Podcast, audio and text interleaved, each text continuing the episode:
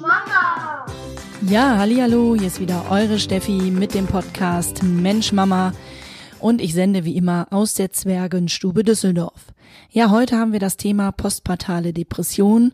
Ich habe das aus dem Grund aufgegriffen, weil ich ja beim letzten Mal hieß die Folge Kleine Wesen und dein Herz. Da ging es um, ja, um auch meine persönliche Liebe, die ich zu meinen Kindern empfinde und schon während der Schwangerschaft empfunden habe und sich das, ja, bis zum Tag heute fortführt. Aber es geht ja nicht allen so. Das heißt, ich greife in der heutigen Folge ähm, das Thema auf, dass es eben nach der Geburt auch zu Schwierigkeiten kommen kann dass wir einen sogenannten Baby Blues haben können, ist noch relativ normal, denn wir haben es ja mit einem extrem großen Hormonschwankungsproblem in Anführungsstrichen zu tun. Das heißt, unsere Plazenta hat ja neun Monate lang dafür gesorgt, dass eine Großproduktion von Hormonen äh, stattfand. Ja, dann ist die Geburt da, das Kind ist auf der Welt und schwupp ist diese Großproduktion beendet. Und damit kämpft natürlich unser ganzer Körper. Und ja, wir haben ja sowieso schon damit zu tun, dass sich unser ganzes Leben, unser ganzer Alltag ändert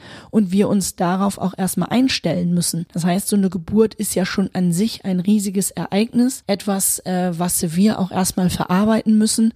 Und dann kommt noch hinzu, dass eben, ja, wir mit diesen Hormonschwankungen zu tun haben. Das heißt, Hormonschwankungen sorgen für Stimmung. Yeah, entweder positiv oder furchtbar eben negativ.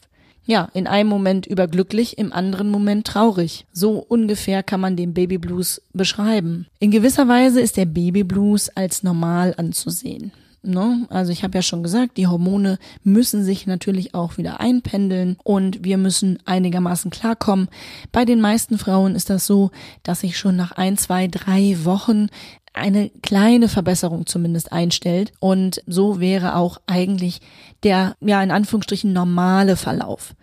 Ja, aber was ist, wenn sich das nicht einstellt? Was ist, wenn wir ja in eine postpartale Depression rutschen? Also ich habe nachgelesen und ähm, es ist so, dass etwa jede vierte Mutter davon betroffen ist. Und das hat mich schon persönlich äh, sehr erschreckt. Ich höre zwar auch viele, viele Geschichten über Schwangerschaften und auch über den Geburtsverlauf und über die Zeit nach der Geburt. Klar durch meine Arbeit, aber dass es dann doch so extrem ist, dass jede vierte Mutter davon betroffen ist, das fand ich schon ähm, sehr extrem und was hat mich auch irgendwo traurig gestimmt. Ja, denn die postpartale Depression ist nicht gleich Babyblues. Ja, beim Babyblues, ähm, wie ich eben schon sagte, ist es ja so, dass eigentlich nach ein, zwei, drei Wochen und selbst wenn wir vier, fünf, sechs Wochen damit leben, sich dann aber doch alles bessert und wir wieder, ja, ich sag mal, in so einen geregelten Alltag kommen, auch von unserer Psyche her alles sich wieder so ein bisschen regeneriert und ähm,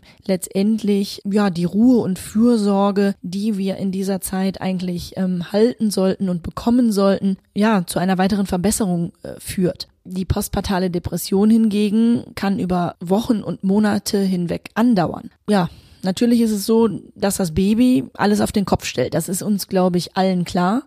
Und so ein neuer Babyalltag muss sich natürlich erst einpendeln. Ne? Also da haben wir ja auch keine Erfahrung mitgehabt vorher. Also zumindest, wie gesagt, beim ersten Baby natürlich nicht. Ne? Alles ist neu, alles ist anders. Nicht alles ist so, wie ähm, wir uns das vorgestellt haben oder wie andere es uns berichtet haben. Ne? Ähm, nicht jedes Baby tickt gleich. Das heißt, wir sind auch manchmal vor Probleme gestellt, mit denen wir vielleicht gar nicht gerechnet haben. Vielleicht haben wir ein Baby, was relativ wenig von Anfang an schläft und dementsprechend mehr Aufmerksamkeit braucht und wir an noch mehr Schlafmangel leiden als, als äh, andere Eltern. Also da gibt's ja die verschiedensten Szenarien, die sich bei uns, wie gesagt, nach so einer Geburt einstellen können. Und dementsprechend ist natürlich weder eine Schwangerschaft zu vergleichen mit der nächsten, noch eine Geburt zu vergleichen mit der nächsten oder eben auch eine, eine Mutter oder eine Familie zu vergleichen mit der nächsten. Das heißt, wir haben natürlich, ja, mit verschiedenen Dingen zu kämpfen in unserem Leben. Das ist ja in jedem Bereich so. Aber eben auch diese Dinge sind bei uns verschieden. Das heißt, eine pauschal Pauschallösung oder ein Pauschalablauf, den haben wir natürlich letztendlich nicht. Ich persönlich glaube ja, dass der Schlafmangel, den, von dem wir zwar vorher wussten, dass das kommt, aber wir dennoch überhaupt gar nicht null einschätzen ähm, konnten, wie es dann tatsächlich in der Realität ist. Und äh, nicht umsonst ist ja Schlafentzug eine Foltermethode, das habe ich immer gesagt, weil ich tatsächlich teilweise durch den Schlafmangel am Ende meiner Kräfte war. Ich muss dazu sagen, ich hatte auch sehr schlecht schlafende Kinder von Anfang an und äh, heute kann ich sagen, also gefühlt habe ich seit elf Jahren nicht mehr richtig geschlafen und nicht mehr richtig durchgeschlafen und irgendwas ist ja immer, ja. Aber ähm, das ist natürlich eine Sache, mit der ähm, haben wir dann wiederum alle zu kämpfen. Der eine mehr, der andere weniger, natürlich aber dass wir natürlich weniger schlafen, als hätten wir kein Baby, was in der Nacht auch versorgt werden muss. Das ist klar. Aber wie gesagt, wie sich das dann ähm, auswirkt, ähm, sieht man dann erst in, in real, in life. Also das ist ähm, ja einfach etwas, was man äh, vielleicht vorher auch nicht so proben kann und auch nicht weiß, wie man letztendlich auf diese ganzen Dinge mh, reagiert. Aber wenn zu diesem Schlafmangel, der uns natürlich auch manchmal vielleicht zur Furie werden lässt, bestimmte andere Dinge noch hinzukommen, zum Beispiel, wenn du dich dauerhaft antriebslos fühlst, ständig, wirklich ständig überreizt bist und vielleicht auch deinen Partner ähm, ja, ich sag mal auch äh, da ständig angehst und und eigentlich merkst, du bist aber mh, hm, vielleicht auch an manchen Ecken und Enden völlig übersensibel. Ja, oder es kommt äh, beispielsweise Appetitlosigkeit noch hinzu oder ja, du dich äh, ja vielleicht auch entscheidungsunfähig fühlst, ne? Also du kennst das in so eine Lethargie zu verfallen vielleicht und dann zu, zu ja,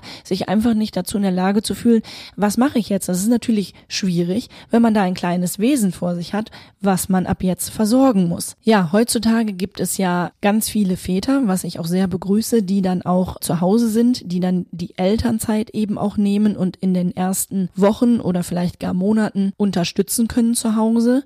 Das ist, glaube ich, schon mal ein großer Punkt, der ähm, da weiterhelfen kann natürlich, weil wir nach so einer Geburt, ja, wie gesagt, erstmal eben uns in alles einfinden müssen und je mehr Hilfe wir da bekommen können, umso besser. Aber es ist ja so, dass ähm, wir über eine Depression sprechen, in dem Fall eben die Depression, die nach der Geburt entstehen kann. Und ähm, das ist natürlich so, wenn da Anzeichen da sind und wir uns alle vorstellen, dass aber dieses kleine Wesen versorgt werden muss und diejenige Person vielleicht gar nicht in dem Maße dazu in der Lage ist, sich dann vielleicht selber noch schuldig fühlt, aber nicht aus diesem Kreislauf hinauskommt, dann finde ich das schon sehr, sehr traurig und eben auch ähm, so, dass ich ich sage, wir müssen einfach mal darüber sprechen. Ja, ähm, ich glaube, dass der wichtigste Punkt ist, dass viele Mütter sich ja nicht mit dem Baby, wie gesagt, so verbinden können, sich nicht so verbunden fühlen, wie es eigentlich sein muss. Also ich kann mir das so vorstellen, dass, ähm, dass das Baby, was da ist, eigentlich, ähm, ja,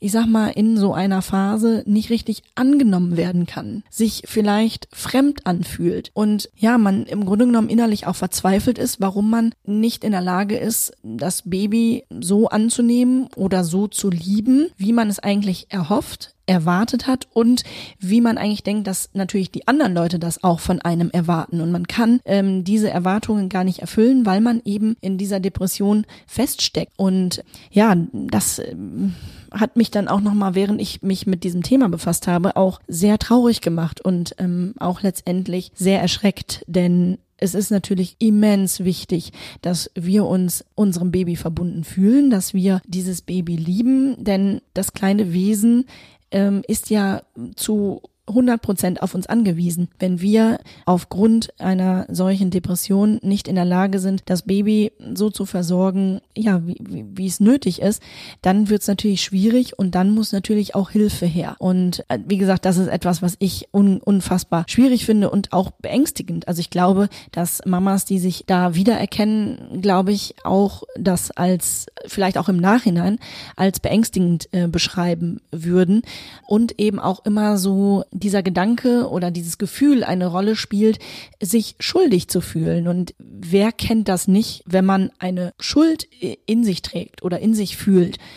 ist natürlich kein schönes Gefühl. Ne, da sind wir uns auch alle, glaube ich, darüber einig, dass das sehr, sehr schwierig ist und äh, letztendlich ist es dann in dem Moment natürlich auch wichtig, dass wir das Ganze an uns ranlassen, um das überhaupt zu erkennen, dass wir vielleicht in so einer postpartalen Depression stecken, dass uns vielleicht geholfen werden muss, damit wir in der Lage sind, dann auch unser Leben wieder aufzunehmen, denn eine postpartale Depression kann auch chronisch werden. Und das wäre natürlich ganz fatal. Ja, passend zu diesem Thema hat mich eine Mail erreicht, also das heißt, es kam durch Zufall aufgrund äh, meiner letzten Podcast-Folge ähm, Kleines Wesen und dein Herz kam eine E-Mail von einer Mama, die sich an mich gewandt hat und eben schrieb, dass es bei ihr ganz anders war, als ich das in der Podcast-Folge beschrieben habe und sie eigentlich ja, geweint hat und ähm, auch im Nachhinein sagt, sie findet so schade, dass sie eben so nicht empfinden konnte, nicht fühlen konnte. Und ähm, aufgrund dessen habe ich dieses Thema eben auch nochmal, dieses wichtige Thema, auch nochmal aufgegriffen. Und deswegen geht's heute eben um das, ja, sozusagen um das Gegenteil von dem, was letzte Woche in der Podcast-Folge als Thema aufgegriffen wurde. Und ich habe dann mir die Erlaubnis eingeholt,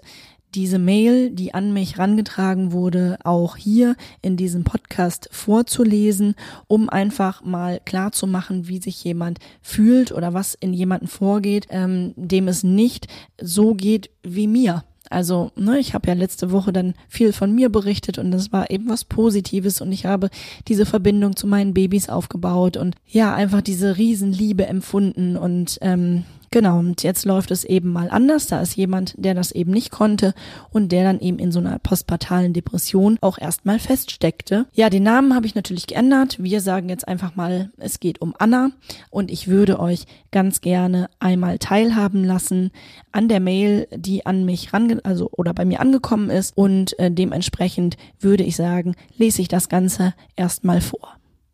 Liebe Steffi, deine Podcast-Folge Kleines Wesen und dein Herz habe ich gehört und sie hat mich zum Weinen gebracht. Die Verbindung und diese unendlichen tiefen Gefühle, die du beschreibst, sind mir verwehrt geblieben.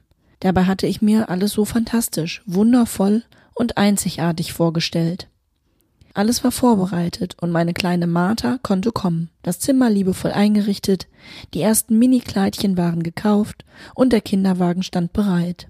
Die Wehen gingen irgendwann los die Stunden bis zur Geburt mit vielen Up and Downs versehen und letztendlich dauert es geschlagene 18 Stunden, bis dieses kleine Bündel Leben auf der Welt war. Doch bereits kurz nach der Geburt merkte ich, dass ich einfach nur geschafft war, erleichtert, aber nicht so voller Liebe, wie ich es selbst erwartet hatte. Alle anderen waren völlig aus dem Häuschen und wollten Martha immer nur auf dem Arm halten und ansehen. Für mich jedoch war sie oder das Ganze irgendwie befremdlich. Nach der Zeit im Krankenhaus wird es besser, dachte ich mir, doch nichts wurde besser. Okay, vom Baby Blues hatte ich gehört und meine Freundinnen bestätigten mir, dass es besser wird. Geduld, Geduld. Ich fühlte mich einsam, voller Angst und eigentlich wollte ich einfach nur meine Ruhe. Von Himmel hoch jauchzend bis zu Tode betrübt war alles dabei, wochenlang. Meistens hat mein Partner sich um Martha gekümmert. Manchmal beobachtete ich seine Hingabe und sah die Liebe, die er für das kleine Wesen empfand. Doch wieso konnte ich das nicht? Ich fühlte mich unzureichend und mich durchzog eine Traurigkeit, die ich keinem anderen Menschen wünsche. Meine Mutter hat mich letztendlich zu einem Therapeuten geschickt und die Reißleine gezogen. Zum Glück. Ich bin dann regelmäßig in therapeutische Behandlung gewesen und habe auch eine gewisse Zeit eine medikamentöse Behandlung zugelassen. Im Nachhinein finde ich es immer noch schade, dass mir die Anfangszeit mit Martha verloren gegangen ist und wünsche mir immer noch, dass es anders gewesen wäre. Aber durch den Schritt, mir helfen zu lassen, über den ich heute noch dankbar bin, habe ich zurückgefunden und einen Zugang zu meinem Kind gefunden. Heute, drei Jahre später, bin ich meinem Kind nah und empfinde Mutterglück. Die Partnerschaft ist prima. Gut, Schlafmangel und daraus resultierende schwache Nerven gibt es zwar noch, Aber das ist alles nichts im Gegensatz zu der Zeit nach der Geburt. Ich wünsche allen werdenden Mamas und frisch gebackenen Mamas, dass die Hormone einen normalen und schönen Alltag mit Kind möglich machen. Falls das mal bei jemandem nicht der Fall sein sollte und du, liebe Steffi, erkennst, dass vielleicht von außen, so rate ich bitte, sich Hilfe zu holen. So rate bitte, sich Hilfe zu holen. Denn dann ist es eine Möglichkeit, zu seinem Kind zu finden. Ja, das war der Brief von Anna. Und mich hat das Ganze wahnsinnig beschäftigt und auch traurig gemacht, ne? Das zu lesen, dass es jemand anderem, wie gesagt, ähm, schlecht ging oder wie es jemanden ergehen kann, der da vielleicht, ähm, ja, eben in dem Sinne zu kämpfen hatte, wie es bei Anna der Fall war. Und ich bin froh, wenn ich dann aber zum Schluss eines solchen Briefes beziehungsweise einer Mail lesen kann, dass heute alles in Ordnung ist und dass diese Mutter quasi zurück äh, ins Leben gefunden hat und zurück zu ihrem Kind oder überhaupt erstmal zu ihrem Kind hin. Ja, das finde ich letztendlich dann auch bemerkenswert, wie gesagt, diese Stärke auch zu haben, zu sagen, ich habe ein Problem, mir geht es nicht gut, ich brauche Hilfe und ja, liebe Anna, ich kann das verstehen, dass du diese Anfangszeit dir ähm, gewünscht hättest, dass es ähm, ja alles auf eine andere Weise äh, auf eine andere Art abgelaufen wäre, dass ähm, alles sozusagen einen normalen Gang genommen hätte. Aber ja, oft bringt's ja nichts, äh, über die Vergangenheit zu sinnieren. Ich bin froh, wie gesagt, dass du den Weg äh, zu deinem Kind und auch wieder zurück äh, zu deinem Partner gefunden hast. Denn auch das kann ich mir vorstellen, war sicherlich nicht einfach und auch äh, belastend und ja, kann mir auch vorstellen, dass es eventuell auch da Punkte gibt, ähm, wo Mütter vielleicht berichten würden, dass gegebenenfalls äh, sogar die Partnerschaft äh, daran äh, kaputt gegangen ist oder zerbrochen ist, dass man vielleicht diesen Weg auch zum Partner nicht mehr gefunden hat. Ich, ähm, wie gesagt, sehe ähm, gerne das Positive und schaue positiv in die Gegenwart und in die Zukunft. Und da finde ich doch, hast du doch einen wunderbaren Weg dann doch genommen, um eben diesem Problem Abhilfe zu schaffen, um ja auch wieder zu dir selbst zu finden. Ne? Auch das ist ja ein wichtiger Punkt. Also man verliert sich ja so ein bisschen selber, man erkennt sich vielleicht selber nicht wieder, man kann sich aber auch nicht erklären, erstmal, wo es herkommt und wo es hinführen soll.